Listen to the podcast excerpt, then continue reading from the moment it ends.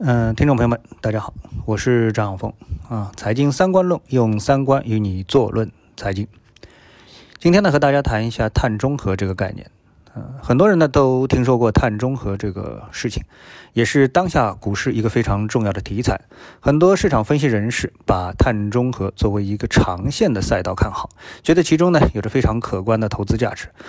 但是呢，可能其中大部分人都搞不清楚什么是碳中和。为什么碳中和是一个重要的、值得研究的投资赛道？嗯，缺乏呢感性的认知。那网上呢比较空洞的口号很多，但实际的可操作性很差，逻辑呢也很差，让读者、投资者啊云里雾里，只能跟着股评家随着 K 线上下起伏一把，就算是参与过碳中和这个题材了。那今天呢，嗯，我就和大家实际操作的角度。啊，来谈谈什么是碳中和。这个月的十三号呢，有幸参加了第二届中国资产管理五一峰会，这样一个活动呢，嗯，这个活动的主题就是围绕着碳中和和绿色资管。会上呢来了很多专家，有金融证券方面的，也有碳中和方面的专家。那么金融证券的专家的这个发言呢，我就不传递了啊。那么这块呢，作为金融栏目的听众呢，都比较熟悉。但是作为碳中和方面的专家，的研究成果啊，我觉得呢非常有必要和大家呢做一个分享。一提到碳中和啊，大家一定会听到呃这样几个名词：气候变化、绿色产业、低碳发展等等。但一说到实现的路径啊，具体实现的路径就有点傻眼了。那我们来看看呢，呃，其中一位专家的意见。这位专家呢是来自北京绿色金融与可持续发展研究院的专家，呃，也是这个研究院的院长。叫马俊，他的发言啊非常的实在，干货满满啊。首先呢，他给出了这样的数据：他的团队二零一九年呢就给重庆市做碳中和的规划，光是重庆这么一个省级经济体就需要十三万亿人民币的绿色投资，而且呢需要金融体系一个非常强有力的配合啊。这个数字是不是很惊人呢？那么由于这次峰会呢是在福建的南平市举办，于是马俊呢就用南平市作为分析的对象。嗯，实体经济，实体经济呢，这个碳综合的路线图上啊，一个初步的判断是要做很多事情啊。那么简单举几个例子，比如说在工业这个领域当中，要大幅度提高工业的能效，主动淘汰高耗能、高污染，但是呢，经济贡献呢又是比较小的行业，这就需要呢有点割肉的感觉，要开展工业零碳和零废的试点。啊，在电力行业当中呢，要显著提升可再生能源的目标，要建设智能电网；在交通领域当中呢，要加速公路的电动化，考虑建设轻轨，布局氢能的啊这个公交和货运；建筑当中呢，要推进新建筑的零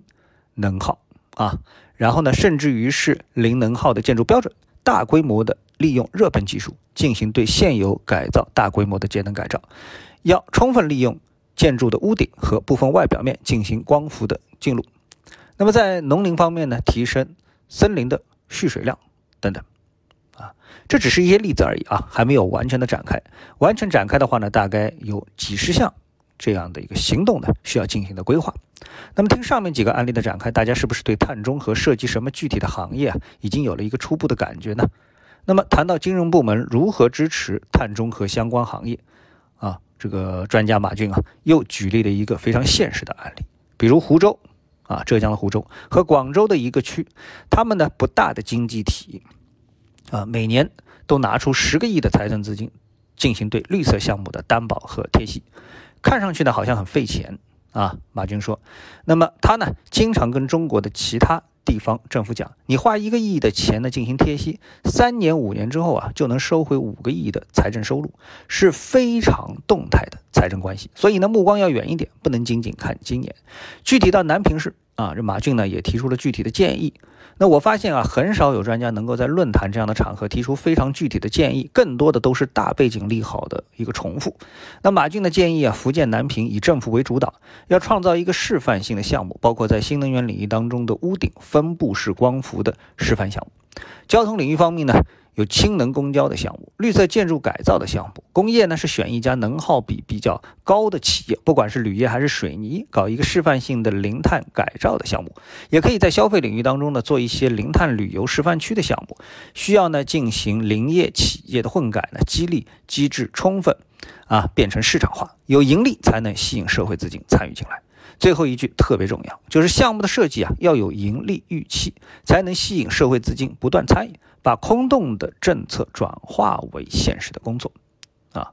那么除了马骏之外呢，提出具体碳中和产业计划的还有一个专家是汇鑫基金管理公司的董事长、中科院创投董事长，叫吴乐斌。他呢提出了一个项目，也相当有意思啊，不算是很新，但非常契合碳中和的大方向。他的建议呢，简单说就是找到了未来的清洁能源。这个清洁能源，简单表述就是绿色甲醇啊，把甲醇呢。呃，它的表述是分为五代，第一代呢是煤制，第二代是气制，第三代呢是联合这个氢煤制，第四代是生物质，第五代呢是用空气中的二氧化碳制。